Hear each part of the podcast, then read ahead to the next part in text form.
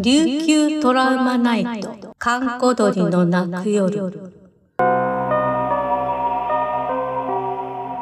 古典怪談朗読劇。琉球の古典怪談をラジオドラマでご紹介しましょう。ご案内役は役者の神崎秀俊です。実感寺のアメ海幽霊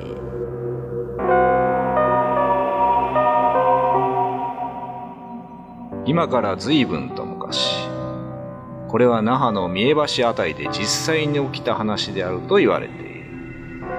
その昔三重橋は十漢寺と呼ばれ岩礁が立ち並ぶ海のそばで浅い入り江とそこに点在する浮島と呼ばれる小島で成り立っていた。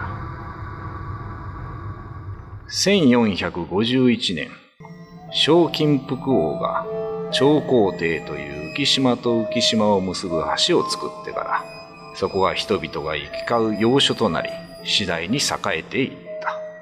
そんな十漢寺の近くに一軒の飴屋があったという。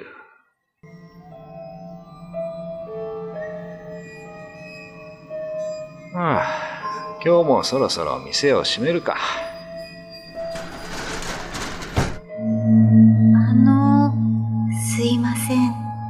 はい。お客さんですか？はい。誠に愛すみませんが、飴を一ついただくことはできませんか？ああ、いいですよ。どれにいたしましょう？これをください。はい、これですね。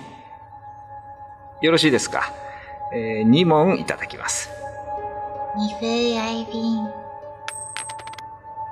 その女は白装束で夕方の十漢寺には似つかわしくない感じだった。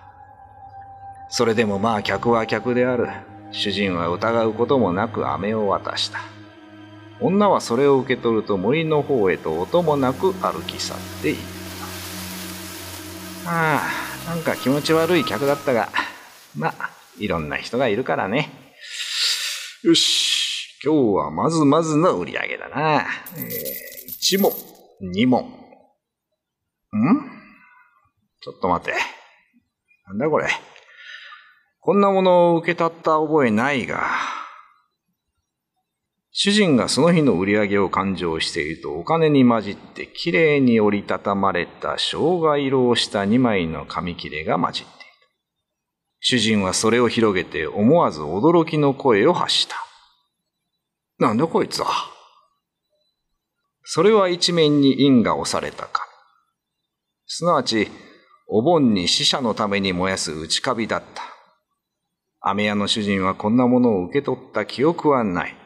どうして混じっているのかと何度も売り上げを確認したが、やはりそれは死者の金、内カビであった。ああ、もしかしたら昼間に来たあのガキどもが俺様をだまくらかしたのか。明日もし来たら問い詰めてやる。だが、主人は知る由もなかった。これが後々まで語られる世にも恐ろしく、世にも悲しい話の発端に過ぎなかったことを。